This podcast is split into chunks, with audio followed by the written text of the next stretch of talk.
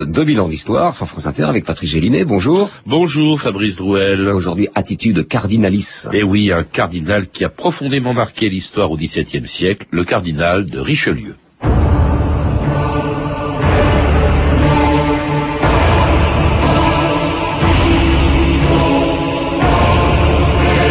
Richelieu avait sur la même table son bréviaire et Machiavel. L'abbé de Choisy.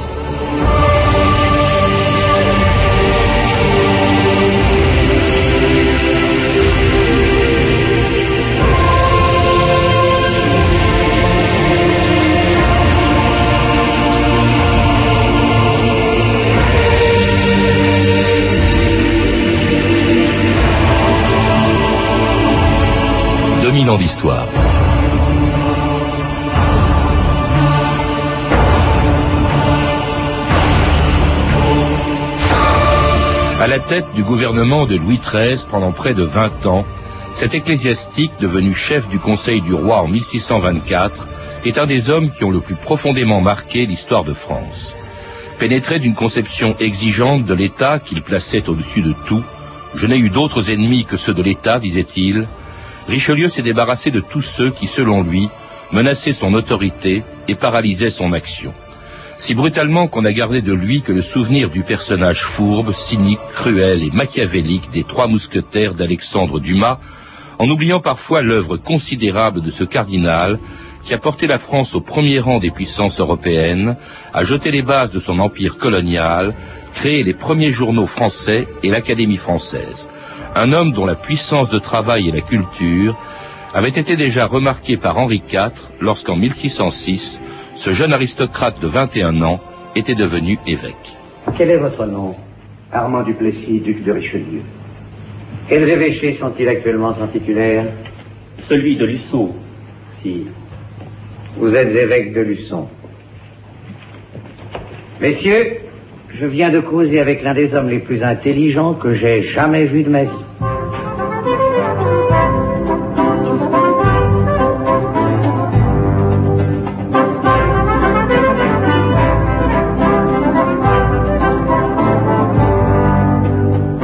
Arnaud Tessier, bonjour. Bonjour. Vous venez de publier aux éditions Michelon un petit livre, Richelieu, la puissance de gouverner. Alors ce n'est pas une biographie de Richelieu, mais une réflexion sur les grands principes qui ont inspiré sa politique et son action, et d'abord ce culte de l'État au sommet duquel Richelieu s'est trouvé, plus puissant même d'ailleurs que le roi de France, alors qu'il n'était que son principal ministre, comme on disait à l'époque, premier ministre. À la fois très puissant et en même temps, c'est vrai, à la merci d'un retournement de caractère du roi, c'est-à-dire qu'il a à la fois affirmé la puissance de l'État comme une entité qui, qui, qui est l'incarnation, la projection de la monarchie, et qu'en même temps, finalement, ce pouvoir était à la fois immense et très fragile, puisqu'il suffisait d'une disgrâce, comme le risque s'en est présenté à plusieurs reprises, pour que, pour que Richelieu soit précipité de la roche tarpéienne. Alors aujourd'hui, on serait évidemment surpris de voir un cardinal Premier ministre, et même d'ailleurs, on l'a entendu, un jeune homme de 21 ans devenir évêque. Alors il était évêque de Luçon, c'est une dignité en réalité qui vient de sa famille plus que de ses convictions religieuses. Au fond, il était destiné au métier des armes, Richelieu. Oui, il se voyait plutôt dans le métier des armes, et puis les circonstances ont fait euh, qu'il est devenu évêque, euh, mais en réalité, il a été, contrairement à d'autres qui se sont trouvés dans la même situation dans l'histoire de France euh, sous l'Ancien Régime, il a été un véritable prêtre et un homme qui qui est priait, qui disait la messe, qui, qui avait une foi véritablement intense. Ça, c'est quelque chose qui a été beaucoup rétabli par l'histoire par rapport à une tradition justement qui est celle de Dumas et qui, qui met plutôt en avant l'homme cynique et manipulateur. Machiavélique. Hein vous dites machiavélien, vous Machiavélien. Grand, grand, lecteur de Machiavel, il était. Oui, comme, comme, comme, Jean Giono, vous savez, c'est-à-dire que Machiavel est un, est un penseur politique et, et, on peut dire machiavélien dans la mesure où il, il, il s'est intéressé au mécanisme du pouvoir tel que les décrivait Machiavel, mais pas machiavélique, qui est une sorte d'interprétation péjorative de la pensée de Machiavel et qui tout de suite nous entraîne vers des choses obscures, la raison d'État, qui finalement sont assez éloignées de Richelieu. Est-ce que ces activités religieuses ont inspiré sa politique? Vous dites la pensée politique de Richelieu est issue directement de sa pensée théologique. Oui, parce qu'il faisait un parallèle très net entre les deux. Euh, autant euh, Dieu euh, le, le, domaine du divin et le domaine de la perfection, autant il considérait que la politique, le pouvoir humain, est le domaine de l'imperfection. Et il savait que si le, le vrai royaume n'est pas n'est pas sur terre, il savait que le royaume humain que devait porter le roi de France était le lieu de l'imperfection. Il savait que Louis XIII était un homme, qu'il était imparfait. Et finalement, toute la carrière de Richelieu, c'est ça, c'est la politique, c'est l'art, c'est l'art de de, de de traiter la faiblesse de l'homme et d'essayer de faire avec, si j'ose dire, pour parler un peu trivialement. Alors c'est aussi un destin extraordinaire.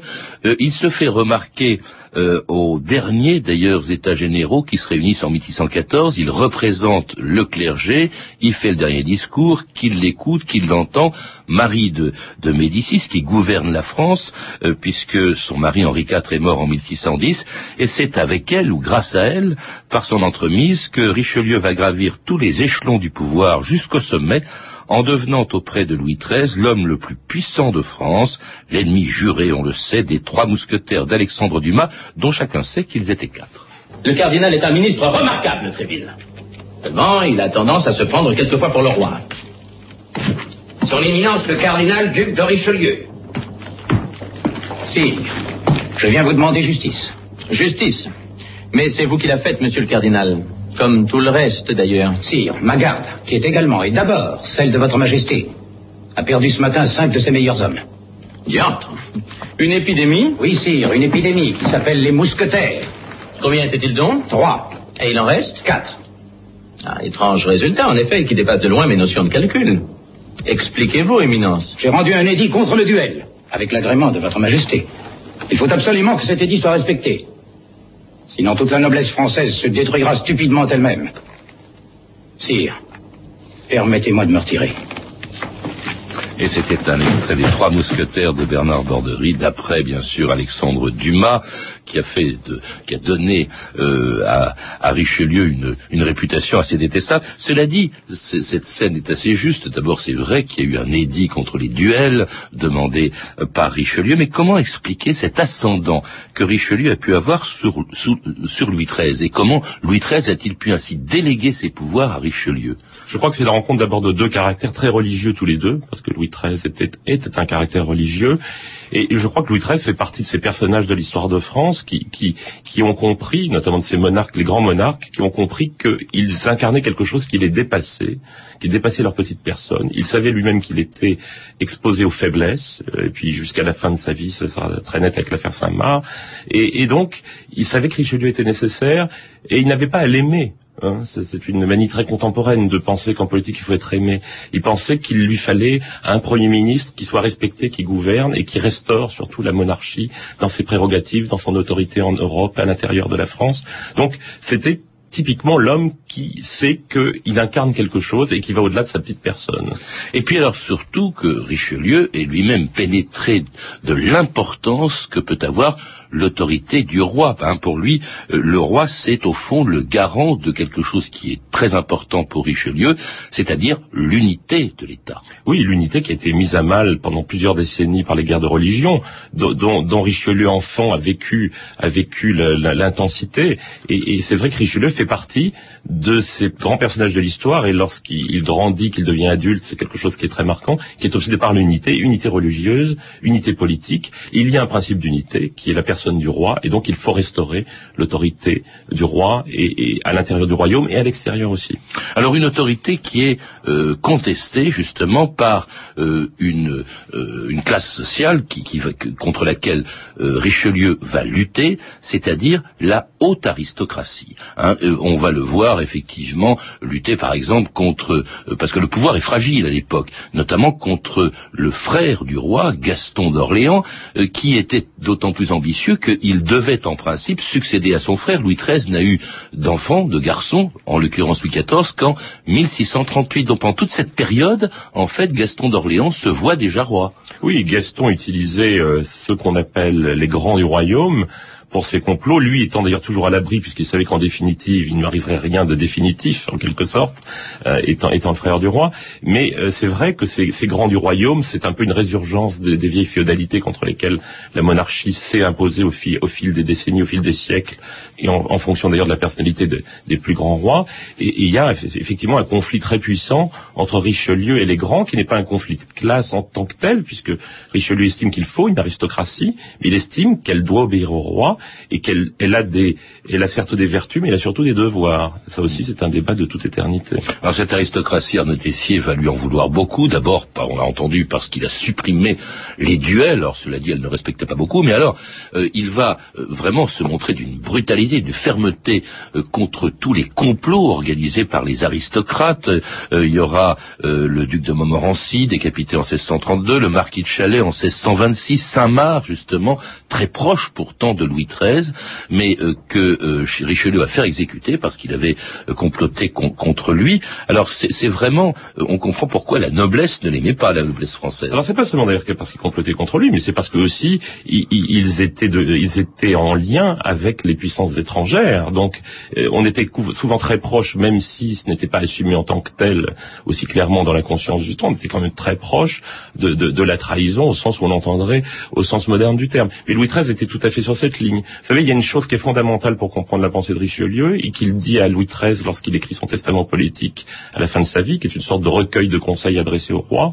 Il dit la faiblesse, le, le, plus grand crime pour un homme d'État, c'est de ne pas décider et de ne pas être ferme quand il le faut, euh, ceux-là même qui se sauveraient comme personne privée, il dit, se damnent comme personne publique. Il veut dire que quand on dirige un État, on n'a pas le droit d'être faible parce qu'on met en péril ceux dont on a la charge. Et donc, il y a des moments où il faut faire rouler quelques têtes. Et Louis XIII y est souscrit finalement. Alors, autre ennemi de l'État, selon Richelieu, les protestants dont il va faire abattre les murs des places fortes que leur avait accordé Henri IV. Qui êtes-vous Baron de Lombardement, envoyé spécial de Sa Majesté pour la démolition des fortifications de Loudun.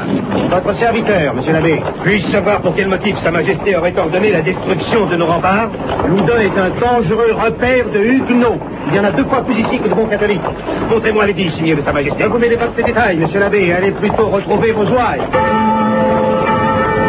Toutes les fois que ressurgit la question d'unification de la France, on peut être certain qu'un personnage ambitieux veut en profiter pour prendre le pouvoir absolu. À leurs yeux, nos murs symbolisent ce qui nous reste encore d'autonomie. Richelieu déteste ça. Il essaie d'influencer le roi.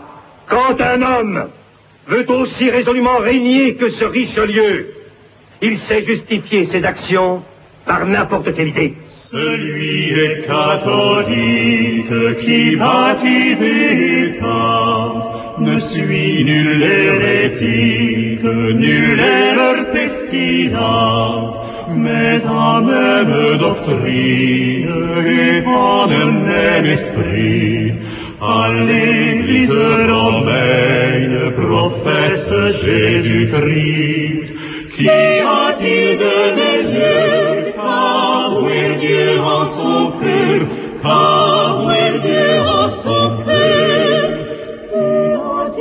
qui est vrai chrétien et catholique, un chant de l'époque de Richelieu pour lequel les protestants, comme la noblesse, étaient des ennemis de l'État, Arnaud Tessier.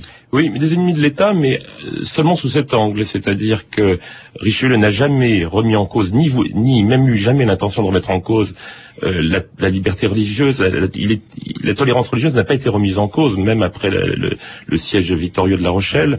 Euh, il faut rappeler, ce siège a, a, duré très longtemps. Il a montré d'ailleurs un Richelieu homme de guerre aussi, parce qu'il a fallu un an pratiquement euh, pour que ce siège soit levé. La Rochelle étant occupée euh, par des protestants qui attendaient d'ailleurs une aide extérieure venue d'Angleterre. D'Angleterre. Et c'est vrai qu'il n'était, il, disait, on ne peut pas convertir les gens par la force, ce qui fera une différence énorme avec l'attitude qu'aura Louis XIV lorsqu'il révoquera l'édit de Nantes. Donc Richelieu disait on ne peut pas convertir les gens par la force. Donc il n'était pas pour l'intolérance religieuse.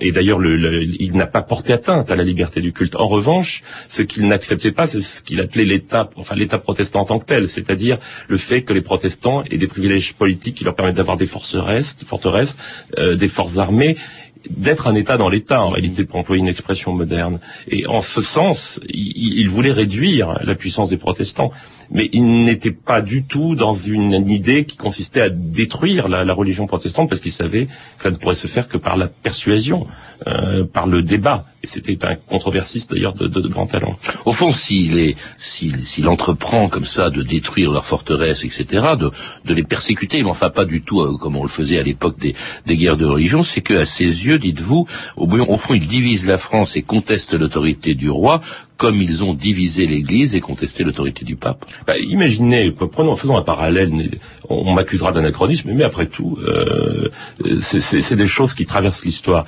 Imaginons que que le président de région aujourd'hui se constitue sa force armée, s'abrite derrière une forteresse et dit qu'il n'applique plus les lois, les, lois de la République. Je pense qu'on ne trouverait pas ça tout à fait normal. Alors je ne sais pas si on ferait un siège comme à La Rochelle. Enfin, c'est un peu ça quand même l'idée, sachant qu'on est au XVIIe siècle, qu'on sort des guerres de religion et qu'il faut affirmer évidemment avec un peu plus d'énergie qu'on ne le ferait aujourd'hui l'autorité de l'État et l'unité du royaume. Donc c'est au nom de l'État plus que de la religion qu'il qu'il les considérait comme des comme des ennemis. D'ailleurs, il n'était pas proche de ce qu'on appelait le parti catholique, Arnaud Tessier. Ah non, c'était même ses adversaires qui qui ont cherché à le déstabiliser, à le renverser au, point qu'il y a eu effectivement cet événement de la journée des dupes où, le roi en 1630 a dû choisir entre entre Richelieu et sa mère Marie de Médicis. Il a choisi Richelieu. Il a, il a choisi Richelieu. Oui, il a choisi ce qui lui paraissait être l'intérêt de l'État et du, pays en fait.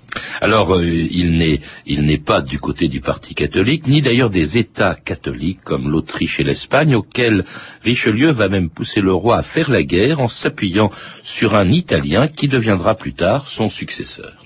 Quel âge avez-vous, signor Mazzarini? 28 ans, éminent. J'ai décidé que votre pouvoir de persuasion serait surveillé de près. Je vous enchaîne à Paris. J'ai demandé pour vous l'annonciature au Saint-Père. Je réfléchissais l'autre jour avec mon vieux père Joseph. Vous savez convaincre, Giulio. Moi, j'aime vaincre. J'aurais besoin d'un négociateur comme vous pour mener les pourparlers avec le Habsbourg d'Autriche qui va nous déclarer la guerre.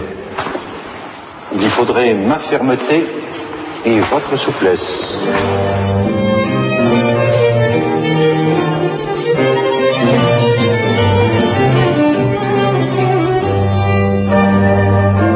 De même que Louis XIII lui a délégué des pouvoirs considérables, Arnaud Tessier, Richelieu en a fait autant avec deux conseillers, on l'a entendu, Mazarin, il y a aussi le père Joseph. Sa politique, c'était aussi celle d'un entourage euh, assez remarquable. Qui était d'ailleurs assez proche d'ailleurs des intérêts de la papauté, parce que ce que Richelieu reprochait au Habsbourg, c'est d'avoir une politique très cynique qui ne servait pas en réalité les intérêts de l'Église et du pape. Donc euh, s'il a aidé certains États protestants, c'était en fait assez compliqué. Il n'avait pas le sentiment contre la papauté du tout.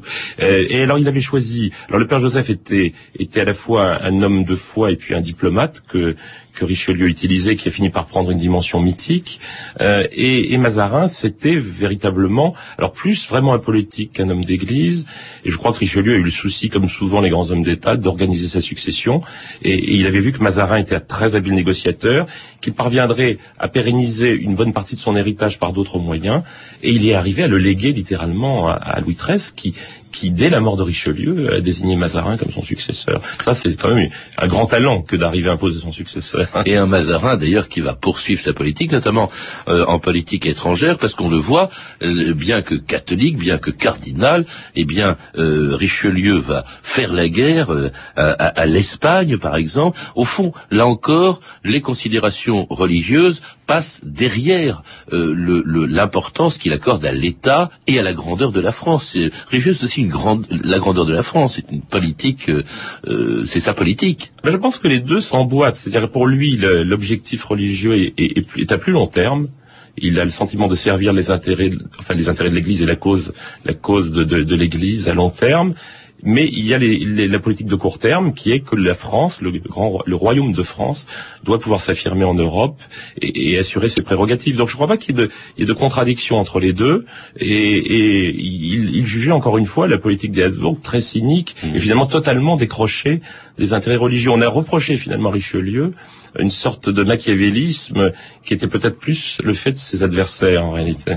Alors ce qu'on lui reproche aussi, c'est que pour faire cette guerre, il faut bien sûr la financer, et la financer comment? Évidemment par l'impôt, et ce qui est à l'origine de très importantes révoltes qui vont avoir lieu, se produire à la fin du règne entre guillemets de Richelieu, les Croquants en 1636, les euh, Nupiers normands en 1639, et alors là, des révoltes réprimées avec une telle violence. C'est vraiment ce qu'on a retenu, ça a contribué à cette légende noire de Richelieu, extrêmement brutale quand il le fallait. Elles ont été réprimées sévèrement parce que c'est un petit peu comme euh, la politique de salut public à toute époque. À partir du moment où, où, le pays est en guerre, on ne tolère pas, on ne tolère pas les révoltes internes. Et c'est vrai qu'elles ont été réprimées sans faiblesse. Mais il faut savoir que Richelieu s'est attiré aussi les foudres du clergé français euh, par sa politique fiscale, parce que euh, pour, pour, pour financer la guerre, on, on, on, n'est pas seulement le peuple entre guillemets qui a souffert, mais, mais aussi les grands de l'Église. Et donc, je crois qu'il a en réalité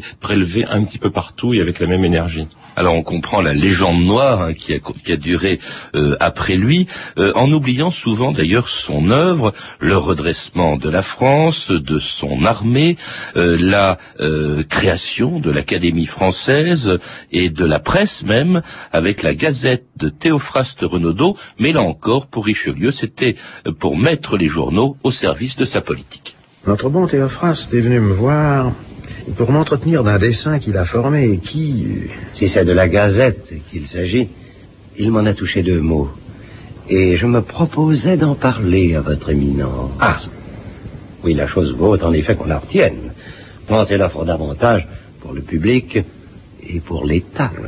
Avec tous ces nouvellistes qui nous attaquent sous le manteau, ces feuilles qui circulent colportant l'injure et le mensonge, il serait profitable que parut au grand jour une gazette qui rétablirait la vérité et rassurant qu'elle fut publiée par quelqu'un de nos amis.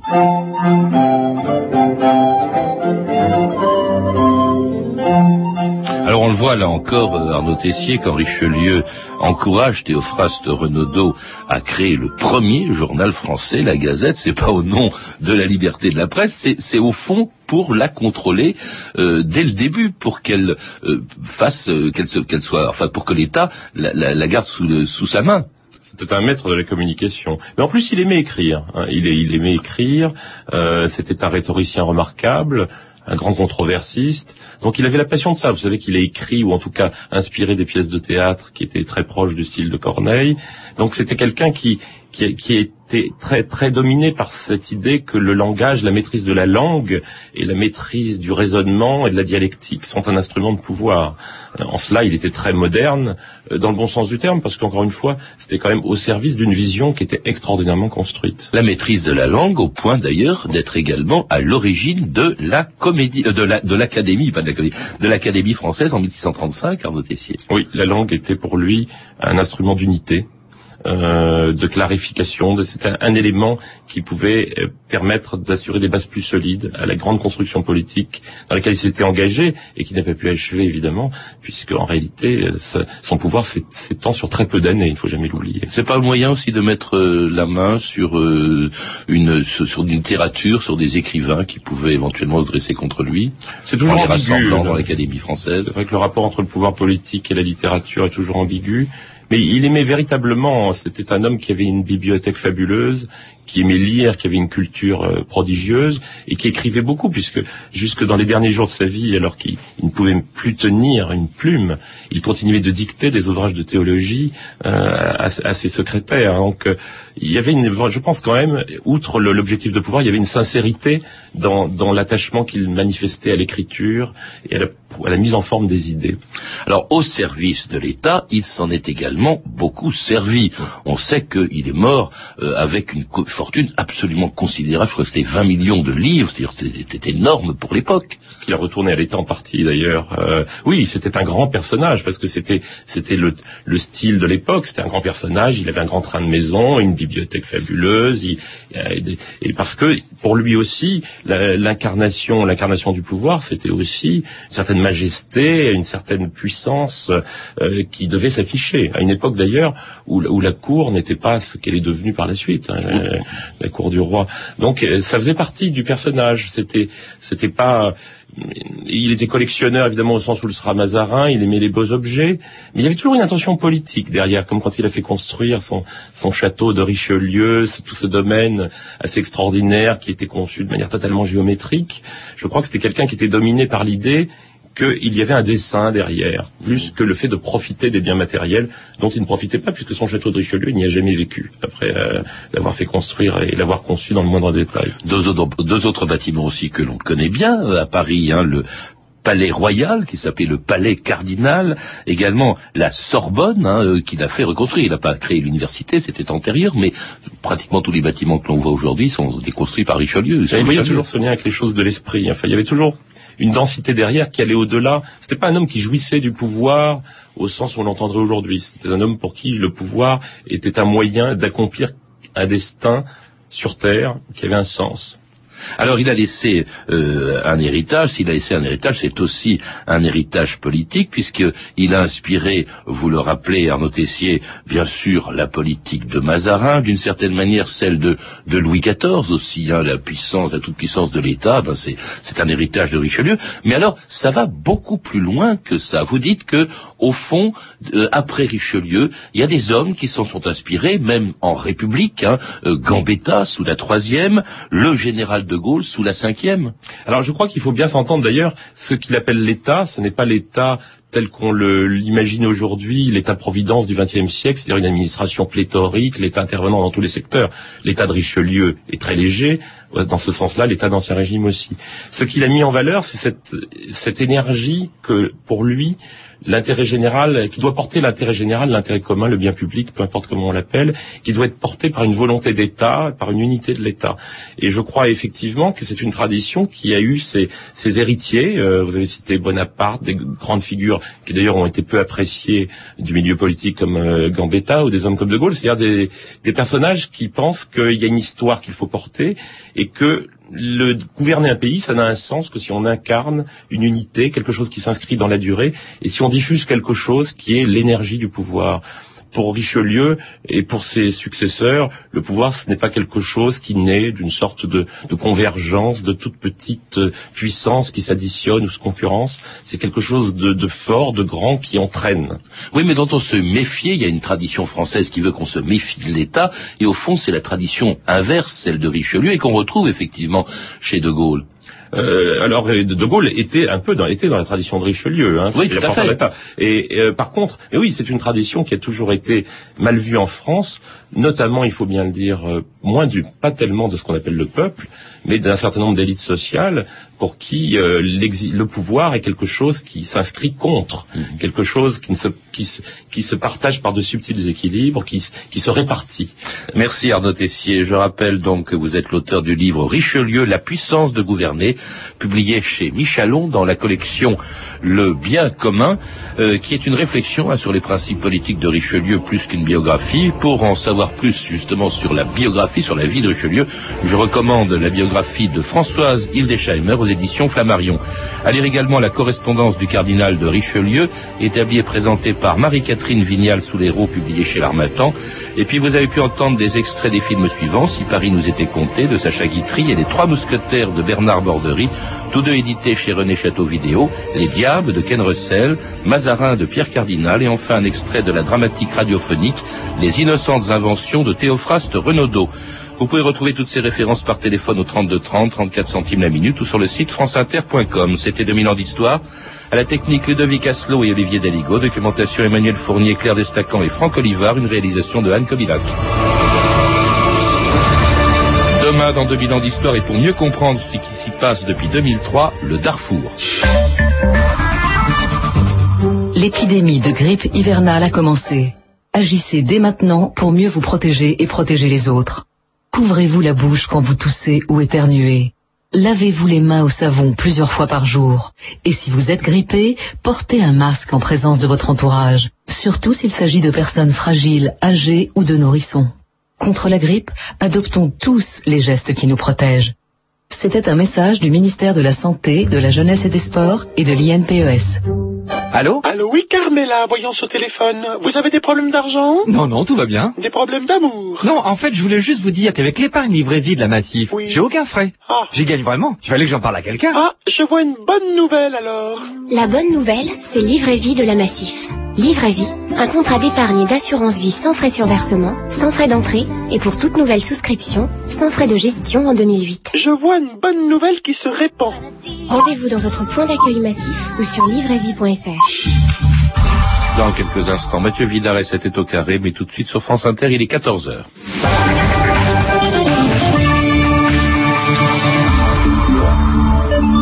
Les informations, Julie Gacon, bonjour. Bonjour, des opérations escargots et des blocages un peu partout en France. Les conducteurs de taxi sont en grève pour protester contre la déréglementation de leur profession, proposée par le rapport Attali sur la croissance, manifestation sur la place de la République à Paris, bouchons et défilés à Toulouse, Lyon, Rennes, Amiens, Clermont, difficultés sur l'autoroute A8 entre Marseille et Aix-en-Provence et sur l'A6 entre Dijon et Auxerre. Démission ou pas, le conseil d'administration de la Société Générale est toujours réuni dans sa tour de la Défense à Paris, au siège de la banque, pour décider du sort de son PDG, Daniel Bouton. Les syndicats la semaine dernière, aujourd'hui les salariés s'opposent à son départ. Après la diffusion d'un mail interne, plusieurs centaines d'entre eux sont descendus devant la tour pour manifester leur soutien. Leur seule crainte, disent-ils, c'est un rachat.